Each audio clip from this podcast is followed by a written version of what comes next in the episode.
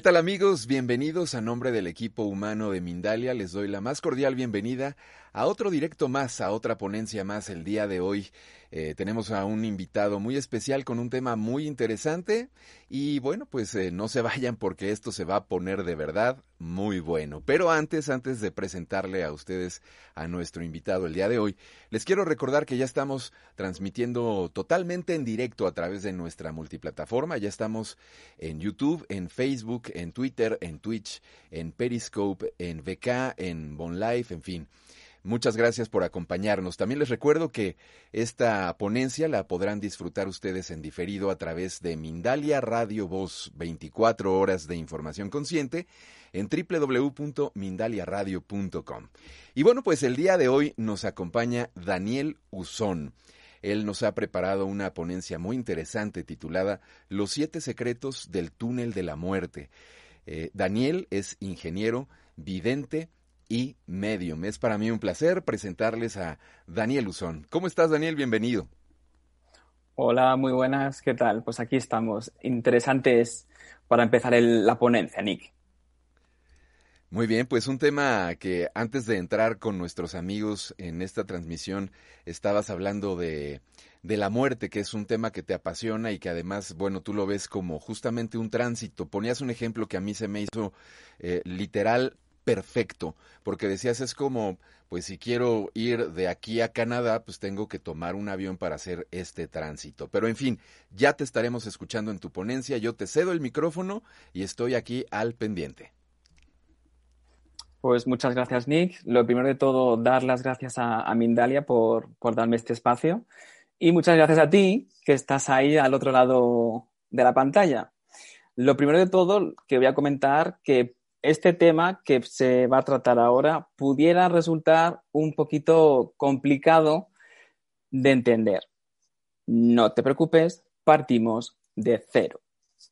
Como ha comentado Nick, soy Daniel Usón, soy ingeniero de carrera, vidente y medium de nacimiento. Traducido, poseo la habilidad de ver el futuro y de comunicarme con personas fallecidas. Pero yo aquí no vengo a hablar de mi libro, no vengo a hablar, como se suele decir, de mí. Lo que quiero hacer con todos vosotros que estáis ahí al otro lado es compartir mi conocimiento y experiencia como persona que ha estado muerto, es decir, he tenido una ECM, una experiencia cercana a la muerte, y también mi conocimiento y mi experiencia con la comunicación con el otro lado, la comunicación con los muertos. Como bien sabrás, el título de esta ponencia es Los siete secretos del túnel de la muerte. Con lo cual, aquí el protagonista no es nada más ni nada menos que el túnel. Este de aquí. Vamos a simbolizarlo es con, este dibujito, con este, con este tubo, ¿de acuerdo? Para que sea más, más gráfico. Bien, ¿cómo va a ser la estructura de esta, de esta ponencia, de esta conferencia? Pues muy fácil. Voy a explicar lo que hay antes del túnel, durante el túnel y después del túnel de la muerte. Pero antes de que entre en materia, podrás decir, ¿quién eres tú, Dani, para hablar del túnel de la muerte? Me has dicho sí, has estado muerto, has estado con una ECM, pero ¿me puedes detallar? Y yo te contestaré gustosamente, sí, por temas de tiempo lo voy a hacer lo más corto posible para que no sea un poquito tostón todo este, toda, toda la historia, que aquí el protagonista, repito, es el túnel, no yo. Pues mi pequeña historia se basa en que yo tenía 19 años yo estaba estudiando en la universidad y trabajaba al mismo tiempo. Tenía que pagarme los créditos de la matrícula de la, universidad. Y un día, pues tras finalizar mi jornada laboral, me dirigía corriendo, corriendo, corriendo a coger el transporte público, concretamente el metro. Con la salvedad de que en este momento, o sea, ese día y en ese momento, las puertas del vagón se estaban cerrando. ¡Pip, ¿Qué pasó con, conmigo? Pues, pues yo iba corriendo, como comentaba, y mi pie se quedó enganchado entre las dos puertas. En ese momento dije yo, vale, como me han explicado en la universidad, como me han explicado en la facultad, hay un sistema de seguridad que detecta que las puertas no están todas cerradas correctamente, con lo cual el sistema de seguridad se abrirá, yo entraré y, objetivo cumplido, vamos para casa. Pues no, nada de eso. Mi pie se quedó enganchado y el tren continuó su marcha. ¿Qué pensáis que sucedió después? Pues muy fácil y muy bonito. Me río ahora, pero lo pasé muy mal, ¿eh? ¿Qué sucedió ahí? Pues que un caballero que se encontraba en ese último vagón donde yo me quedé enganchado del tren, del metro, pues viendo que a mí se me estaba, yo estaba, estaba siendo arrastrado por el andén, cogió el freno de emergencia, tiró de él con la pequeña buena suerte que se quedó con el, con el, con el este, con el, con el freno en la mano. Con lo cual, el tren no se detuvo. ¿Qué sucedió después? Pues que ahí me di cuenta de que mi vida estaba en verdadero peligro. Con lo cual, yo, pues, podéis imaginaros que tranquilo mm, no estaba. Y añadiendo además que en el vagón estaba mm, todo un pánico lleno de gritos, de alboroto y demás, pues eso mm, no tranquiliza. ¿Qué sucedió ahí? Pues cuando el tren marchaba, marchaba, marchaba, marchaba, marchaba, marchaba, yo de momento mi mente eh, me proyectó imágenes de cuando yo era pequeño, que estaba jugando con un cochecito azul, que era mi favorito, y ahí noté una sensación de paz, de tranquilidad, de sosiego, de amor, que en este plano mm, no he experimentado a día de hoy. Lo que sucedió después mm, no lo recuerdo. Se puede ver en las cámaras que yo me di un fuerte golpe en las vías, caí a gran velocidad, dándome ese golpe que he comentado, también me di en las costillas, cadera y, eh, y todo, pues os podéis imaginar. También se puede observar en las cámaras que está ahí la grabación eh, un gran charco de sangre. Yo no recuerdo nada de eso, pero mm, recuerdo la sensación de paz, amor y tranquilidad. Dos días después que estuve en coma, me desperté en el hospital y eso fue mi pequeña historia, que es la que a continuación voy a desarrollar, porque gracias a esta oportunidad y a esta maravillosa experiencia de experimentar en mis carnes la ECM, la experiencia cercana a la muerte, puedo hoy comentar y explicar qué es el túnel de la muerte y trabajar como vidente y como medio. Bien, ¿qué hay que hacer para ver el túnel de la muerte? Es decir, ¿qué pasa antes? Pues evidentemente tienes que morir. Como ahora mismo se va a ver en la, en la imagen, estamos ahora mismo en un punto 1, en un 3D, y del punto número 1, que es ahora mismo estamos vivos, estamos en un 3D, tenemos que morir, pasar al punto número 2. Es decir, experimentar la muerte. ¿Cuántos tipos de muertes hay? Pues hay tres. La primera, que es la N, la segunda una V y la C, que es la tercera que voy a explicar a continuación. Pues nada, volvemos de, este pequeño esquema y explicaré qué es la muerte natural, con N de natural. La muerte natural es, se va a entender muy fácil porque es por agotamiento biológico, es decir, que nos hacemos mayores, nos hacemos viejitos y nuestro cuerpo ya no realiza las funciones biológicas correctamente, con lo cual, pues por vejez, pues experimentamos la muerte. La segunda, que hemos dicho que es la V, es la muerte voluntaria. ¿Qué significa esto de muerte voluntaria? Es aquella muerte en la que nosotros decidimos libremente salir del curso de la vida. Es decir, nos suicidamos. Es decir, un suicidio ya sea tirado de un puente, con pastillas, etc. Y la última, que es la fe. ¿Qué es esto? Fe. La muerte fe, la muerte por correspondencia.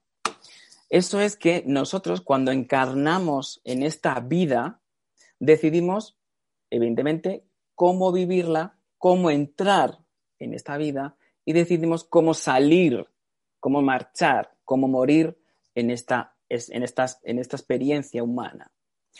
Digo esto de que decidimos nosotros todo porque muchas veces oigo, ay Dani, pobrecito, murió esta persona de X circunstancia. Y yo le digo, eh, no, no, no, no. Esa persona necesitaba experimentar esa experiencia para salir del curso. ¿De acuerdo?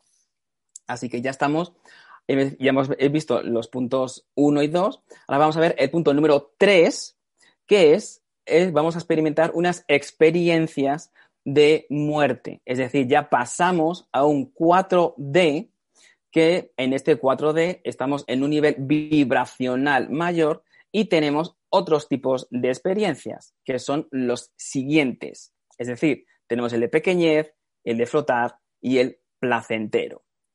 Voy a explicar esto porque muchas veces dicen, ay, Dani, todas las sensaciones que tenemos de mm, cuando las experiencias todas que, que, cuentan de regreso de la vida son muy bonitas, etcétera, etcétera. Y no, no todas son bonitas. Es decir, hay algo que no nos cuentan y yo hoy a ti que estás ahí detrás te lo voy a explicar. Hay muchas sensaciones como la de pequeñez que no es que sea un pequeño infierno, sino que tiene una sensación de cuando mueres, experimentas como eres muy, muy pequeño, eres muy insignificante, como que mm, puedes vivir paisajes muy feos, muy horrendos, mucho ruido. En definitiva, es como un pequeño infierno. Esta, esta experiencia la vive un 5% de la población. Es decir, no lo experimenta todo el mundo, solo, repito, un 5%. Y son experiencias que la viven personas, pues digamos que han sido un poquito mezquinas, un poquito revoltosas, un poquito puñeteros, ¿de acuerdo? Para que quede un poquito bien claro. Con lo cual, mm, tienes que ser bueno, no tienes que ser malo. en esta vida, porque si no, mm, te pueden pasar cosas que no son del todo agradables. Yo resumiría, fíjate, ahora que, lo digo, lo resumiría como una sensación de, incomodidad. Es decir, que estás incómodo en la situación que quieres salir. La siguiente que hemos visto era la de flotar. Es la que lo dicen muchos libros, que como que te, estás sobre el cuerpo y, te elevas, sientes como que estás levitando, flotando sobre una sala, estás viendo todo lo que sucede. Es lo típico que sucede cuando, eh, cuando estás en una operación a corazón abierto o una operación quirúrgica en el hospital o incluso un accidente de coche que sales disparado y te ves, hala, pues estaba en mi coche ahí, los bomberos, la policía, es decir, que ves con todo lujo de detalle cada evento que está sucediendo en ese, en ese preciso instante de que estás muerto. Esa es la sensación de flotar. Y no es que lo experimente todo el mundo, sino que es un pequeño porcentaje también, en torno a un 10% de la población. Y la placentera, que es la que en su totalidad experimenta un 85% de la población, es la que experimenta esa sensación de paz, de amor, la que experimenté yo. Por eso a mí la, he denominado la placentera o la gustosa, mm, según como lo quieras decir o denominar. Bien, también comentar que la, la experiencia de pequeñez puedes pasar a la de flotar y de flotar puedes pasar a la de pequeñez. Y esas dos experiencias, tanto la de pequeñez el pequeño infierno, para entendernos, y la de flotar, que estás levitando por encima de tu cuerpo, etcétera, no, repito, no ven el túnel. Esto, si no es tu momento de pasar el túnel o pasar a otra dimensión, experimentas lo que sería en el punto número 4 la ECM, es decir, regresarías al punto número uno. Con lo cual, si estás en la experiencia de pequeñez, flotar y no es tu momento, regresas al punto 4, que es una ECM, y vuelves al mundo de los vivos en un pequeño coma, una rehabilitación eh, del hospital. Y ahora, lo más importante, que es la experiencia placentera. Esta es el punto número 5 y es el más interesante.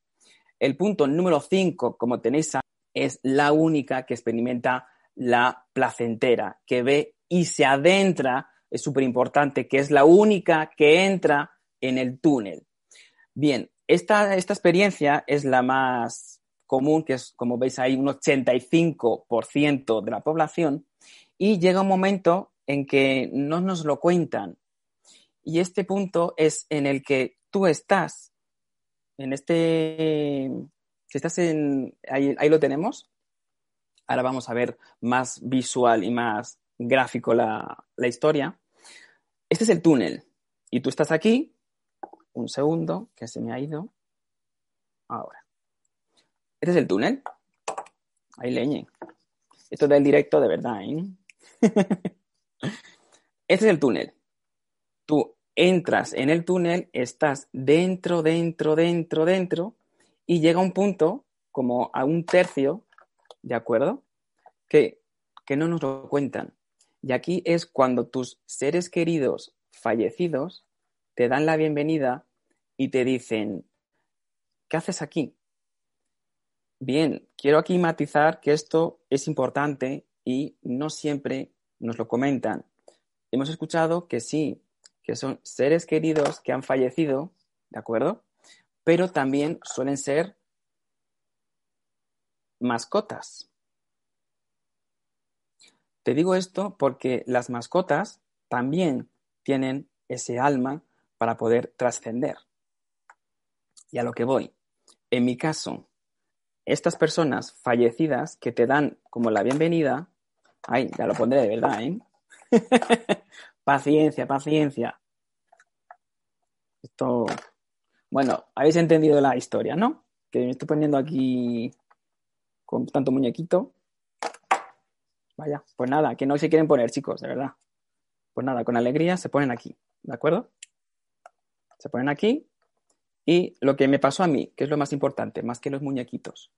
Aquí yo me encontré con tres personas. Me encontré con mis bisabuelos maternos y con mi abuela materna. Y les pregunté, anda, estoy con vosotros. ¿Qué, qué sensación de amor incondicional, qué sensación más amorosa estoy teniendo? Y mi abuelo me dijo, Dani, no es tu momento para experimentar pasar por esta puerta y adentrarte dentro. Y le pregunté, ¿pero qué hay dentro? Me lo explicó, pero cuando terminó de explicármelo, que es lo que voy a comentar ahora, yo noté como un hilo de energía me, me venía por aquí, me cogió de la cintura y me dijo, vuelve y el túnel desapareció y es cuando yo desperté en, la, en el coma de los dos días en el hospital. Bien, lo que voy a comentar ahora es lo más interesante que es después del túnel, que es lo que corresponde a lo que me dijeron y corresponde en el esquema el punto número 6. Ese punto número 6 es que ahí tenéis las personas que te recogen. Si no es tu momento, como me pasó a mí, vas al punto 4, que es la FM, y te regresan al punto 1, 3D. Si es tu momento, pasas lo que es la puerta, que ya no hay vuelta atrás, al punto 6, y es ahí donde una personita te da la bienvenida a una quinta dimensión. Esa quinta dimensión es lo que sería, por así decirlo, un maestro ascendido. Es decir, es como un director de zona en el que te da la bienvenida a una nueva experiencia, una nueva dimensión con una mayor vibración energética. Puesto en el esquema, sería como un maestro ascendido te da la bienvenida y te acompaña como una especie de salita Y ahí te hace como pasa, pasa, te acomodas, etcétera, etcétera, y te pone como si fuera, para entendernos, que no es así, pero más visual, te lleva a una sala donde te proyecta la cinta de tu vida, es decir, la película de tu vida en la que tú vas a evaluar. Tú mismo haces una autoevaluación de tu vida. Y me diréis, Dani, entonces este que me has mostrado, ¿qué pinta en todo esto? Pues muy simple. Este es el encargado de llevarte a esta sala, que tú evalúes tu vida y él hace una evaluación de tu autoevaluación. Una vez que ya has acabado tu autoevaluación, te lleva al punto número 7, que es el que a continuación vais a ver. El punto número 7, dependiendo de si apruebas o no tu examen, pasas a estado indefinido o fantasma o a un estado temporal, también llamado espíritu. Y me preguntaréis, Dani, ¿qué es esto de, fantasma? ¿Qué es esto de, de espíritu? Y yo te diré, súper fácil. Un estado indefinido o fantasma es un estado en el cual las personas, las almas en este caso que están aquí en, en esa quinta dimensión, determinan que no han aprobado. Es decir, son personas, son almas que por H o por B tienen la sensación de muchos apegos materiales y emocionales, pero sobre todo tiene, fíjate, la, la sensación de lo que se podría decir incumplimiento. ¿Qué significa esto de incumplimiento? Súper fácil. Tienen la sensación de que, pues que tienen que estar pendientes de sus hijos, pendientes de sus nietos, verlos crecer, guiarlos, etcétera, etcétera. Y también lo que más me he encontrado yo trabajando como vidente y trabajando como medium, sobre todo medium, eh, me he encontrado la necesidad de ellos mismos que están en la quinta pedir perdón, que es lo que más les retiene en un estado de indefinido, para poder luego pasar al siguiente punto. Y ahora, con lo cual, vamos a ver ahora el estado de temporal, que es el temporal o estado de espíritu. ¿Qué significa un espíritu? Un espíritu es un, alma que, que no tiene tantos apegos, es decir, que ha casi aprobado el examen, con lo cual mm, lo va a hacer de forma mm, más o menos rápida y eh, la gran diferencia, para que me entendáis, la diferencia entre un fantasma y un espíritu es que el espíritu, por así decirlo, únicamente tras su fecha de, muerte, iba a decir nacimiento. bueno, es un nacimiento en verdad, pero bueno, tras su fecha de muerte pasa un año, menos de un año, o menos, ¿de acuerdo? Menos de un año en el 5D. Menos de un año, importante. Con lo cual, el fantasma, ¿quién va a ser? El que esté apegado y tenga más, más Mm, más materias, más preguntas sin resolver en el mundo espiritual, en la quinta D. Es decir, un fantasma es que tras su muerte está, mm, lleva más de un año terrenal en el mundo espiritual. Y ahora, pero los indefinidos y los, y los fantasmas, tarde o temprano, acaban el examen, sí o sí, y pasan al siguiente punto del esquema, que cuál es? Es el que una vez que ya aprueban el examen, ya pueden hacer un rediseño de su vida. Es decir, estamos ya en el del punto número 7, pasan ya, aprueban el examen y si vemos en el esquema, ya podemos apreciar de que tanto los indefinidos como los temporales pasan a una sexta dimensión y ¿qué hacen ahí? Podéis ver, hago un paréntesis, que los indefinidos tienen como una línea discontinua. ¿Por qué? Porque no es tan rápido el acceso a esa sexta dimensión. En los temporales, ya te digo, en menos de un año pasan rápidamente. Pueden pasar al día siguiente de fallecer o en un mes o en ocho meses. O sea, súper rápido. Y pasan a la sexta dimensión. Y en esta sexta, ¿qué es lo que tienen que hacer? ¿Qué se hace, Dani, en una sexta dimensión? Pues tan fácil como una creación de un diseño de vida nueva. ¿Para qué? Para reencarnar de nuevo en este mundo y aprender lo que no han aprendido. Es decir, un rediseño, ellos se hacen como otra especie de otro nuevo examen para reencarnar y hacer su nuevo diseño de vida humana. Y estos son los siete pasos, los siete secretos del túnel de la muerte. Es decir, hemos visto lo que hay antes, lo que hay durante y lo que hay después del túnel de la muerte. Espero que lo hayáis comprendido. Ya en estos momentos pues estoy ya abierto a, a cualquier turno de preguntas que pudiera haber. Así que aquí me tenéis para lo que necesitéis. Muy bien, Daniel, pues de verdad, qué exposición tan magistral has hecho de, de muchas cosas que se saben em, como no tan esquematizadas y por partes, ¿no? Se tiene eh, ciertas ideas, pero como sueltas, y tú las has encadenado y las has explicado de manera eh, genial, lo estoy viendo aquí en el chat, la gente también está muy agradecida y muy entusiasmada. Hay muchas preguntas, hay gente que quiere incluso canalizaciones, que no sé si si tú eh, eh, estés dispuesto a llevarlas a cabo, preguntan por seres desencarnados o em, eh, personas que también están haciendo preguntas en torno a lo que acabas de exponer y bueno, pues se generan también ciertas dudas.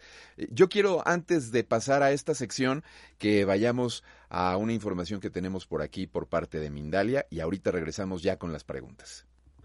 A través de un largo sendero de enseñanzas, experiencias y aprendizaje, logramos la capacidad de saber que hay algo más de lo que vemos, de sentir la energía que nos rodea, de ser más tolerantes y humildes, aumentando así nuestra conciencia.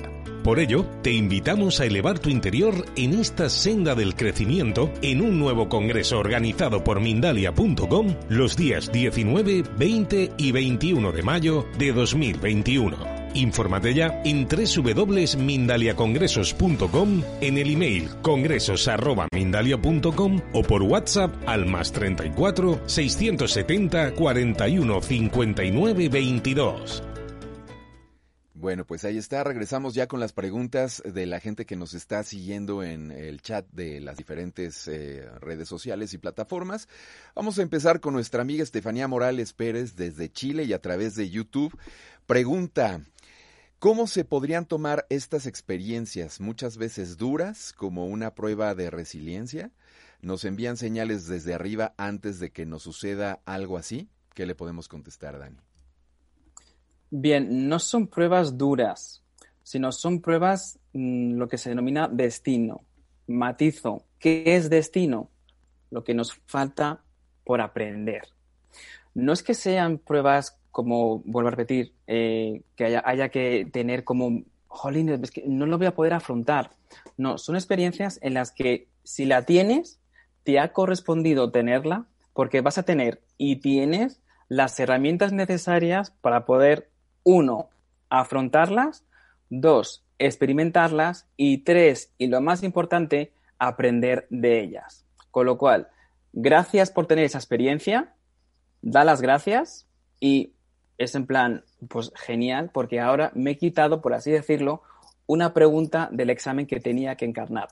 Te digo esto, Estefanía, porque yo tuve una ECM y parece que era más que algo molesto, para mí fue como una bendición y ahí fue una señal en la que sí o sí la tenía que ver, porque a veces yo como en, mi infancia a veces me escondía y no decía lo que realmente era. No decía que era ni vidente ni medium por el famoso que dirán.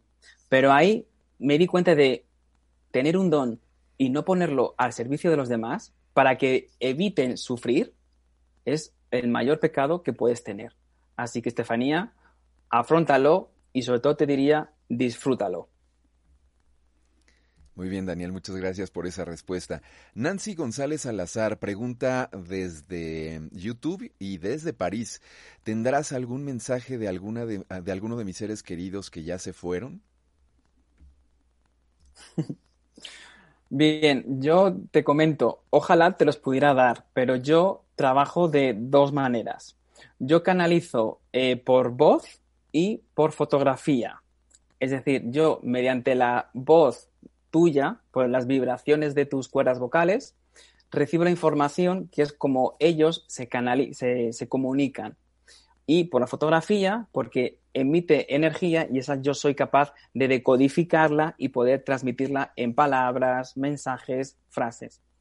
Algo muy importante que quiero matizar es que eh, podía surgir la duda de, Dani, cuando ellos están en una quinta dimensión, y nosotros estamos en una tercera, ¿cómo, cómo yo, como medium, me puedo comunicar con ellos?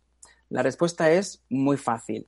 La comunicación siempre de un medium real se da en la cuarta dimensión. Es decir, yo ahora mismo estoy en la tercera y ellos están en la quinta. La comunicación se da justo en el medio, que es la cuarta. Forma y manera que se da esta comunicación. Yo en la tercera tengo que elevar mi nivel vibracional con el correspondiente desgaste energético y corporal y ellos en la quinta tienen que bajar su nivel vibracional para ir a la cuarta. Lo que hacen ellos es, yo pongo el ejemplo de que yo estoy en la quinta, yo soy el de el espíritu que estoy arriba y quiero bajar a dar un mensaje a la cuarta. ¿Qué hago? Me tengo que sumergir en la cuarta. El ejemplo que pongo es como tú cuando te sumerges en la piscina, ¿qué haces? ¡Ah! Te sumerges y haces, venga, mm, aquí estoy. Pues ese es el tema. Tiene que sumergirse, bajar su nivel y aguantar con el oxígeno que han cogido de su quinta dimensión. Y yo subir a la piscina de ellos, por así decirlo, en el mismo ejemplo, yo me tendría que poner unas braquias, como lo de los peces, para poder, para poder respirar en, el agua, y yo con las braquias y ellos con el agua, con el oxígeno, así comunicarse. Ahí se da. Por eso la comunicación de un medium y de un, y de un fallecido es tan corto, porque tiene que aguantar la respiración y yo por, con las tráqueas, pues tampoco puedo estar mucho tiempo. No sé si se ha entendido el símil. Yo creo que sí. Muchas gracias, Dani, por tu respuesta. Ahora tenemos por aquí un mensaje de voz que nos hicieron llegar al WhatsApp. Te lo pongo. Buenos días, mi nombre es Paula Juárez, soy de México y mi pregunta es la siguiente, ¿yo cómo puedo saber si ya dejé partir a mi mamá? Ya que yo la sueño mucho. Ella falleció hace un año cinco meses. Mi madre se llama Brígida Andrade. Muchas gracias. Bien, eh, lo que me comentas, por lo que he podido captar por la energía de tu voz, tu madre eh, que falleció, has dicho un año y cinco meses. Eh, me ha hecho un poco de ruido y me ha, me ha venido la fecha un año y seis meses. No quiero decir que esté cerrada, pero me ha marcado como que el mes anterior ya estabais todos predispuestos y ya sabíais que, se iba, que iba a partir. Con esto quiero decir una cosa después, pero volviendo al tema, eh, tu madre, por lo que me dejan ver y la vibración que he podido captar con tu, con tu voz, sí que, sí que está contigo, pero más que estar, la llamas tú. Es decir, no es que la, la sueñes o que la pienses, pero es como que entre comillas, eres muy dependiente de ella. No quiero decir que no la estés dejando marchar. Ojo, que eso no existe. Esa, creencia de, ay, es que si la lloro, ay, es que si la pienso, la estoy enganchando a este plano. Eh, no, eso es mentira. Si se quieren ir, se van y tan contentos que se van. Si quieren bajar, bajan. Deciden ellos, no nosotros. ¿De acuerdo? Eso que quiero bien claro. Y mm, me estoy extendiendo mucho con esta pregunta, pero bueno, es necesario. Lo que quiero matizar con, con tu caso particular es que no seas tan dependiente y no dudes tanto, porque dudas demasiado y eso es lo que hace que la sueñes y que la estés llamando. Y que te venga a dar esos mensajes en los sueños, que seas onírica, no es nada malo, sino que es como una especie de, te doy un consejo y de este consejo sal y, no te, y te va a servir para los siguientes. Es decir, como que te está dando pinceladas, que por lo que me deja decir, sí que son pinceladas que te estaba, que te solía dar cuando estaba viva y estabais juntas. Y otro mensaje que, que te quiero transmitir es que te quiere dar eh, la felicitación por la mujer que te estás convirtiendo y el entorno tan bonito, me ha dicho tan carismático que estás creando. Así que esos son los dos mensajes que te puedo transmitir. Quería volver al tema de, em, ¿cómo se llama? Al tema de, em, de cuando la gente dice, ay, pues se va a morir porque está teniendo delirios, alucinaciones. No. Los delirios y las alucinaciones que dicen los médicos, no, bueno, término médico puede serse correcto, pero el término espiritual sería que ya se está conectando con la siguiente dimensión. Con lo cual, ese es el término correcto. Se está conectando con otra dimensión. Muchas gracias, Daniel. Eh, por aquí tengo, y agradezco antes que nada también un super chat que nos hizo Ceci la mexicana y que tiene una pregunta para ti, eh, Daniel. Dice, desde hace seis meses para acá, entiendo por lo que plantea, ha estado mirando eh, series o algunas cosas que no son de este plano y su idea es seguir desarrollando este don. Em, ¿Cómo puede ella canalizar, cómo puede desarrollarlo? Bien, mm, siempre sale el tema de, Dani, ¿esto se nace o se hace? Y la respuesta es las dos. Traducido. Porque suele haber un poco de controversia con este, con, esta, con este tema, con esta respuesta. Yo imagínate que se ve más claro que quiero ser cantante. Quiero cantar como Michael Jackson o como Pavarotti con ese chor de voz que tenían los dos. Yo, si de nacimiento no tengo eh, una habilidad de tener oído, tener unas cuerdas vocales buenas y demás, evidentemente no voy a poder cantar como Pavarotti o como Michael Jackson. Pero, ¿se puede desarrollar el oído? ¿Se puede desarrollar los timbres de voz? Sí. ¿Te puede costar más o menos? También. ¿Cómo se desarrolla la conexión con la, otra dimensión? Pues a ver, hay mucho tipo de técnicas. Yo pues ofrezco un curso de, de mediunidad, pero para que los primeros pasos que son muy generales, siempre he escuchado en muchos, muchos mentores, muchos profesores y demás, que el primer paso es la meditación. A ver, a mí personalmente la meditación me aburre. no es que lo considere una pérdida de tiempo, pero es necesaria. Con lo cual, el primer paso sería, uno, meditar lo justo y necesario. Tampoco es un paso imprescindible, pero el que sí que es fundamental es obtener sí o sí información valiosa. ¿Y cómo sabes que esa información es valiosa y útil para ti? Si te transmite paz y tranquilidad. Con lo cual, hay una información súper buena que la recopilas en un libro, por ejemplo, X, y dices, pues esto, mm, pues no me convence. Este, mm, pues esto sí y esto no. Pues te quedas con lo que sí y lo vas, lo vas ejercitando, lo vas haciendo. Con lo cual, ¿cuáles serían los primeros pasos?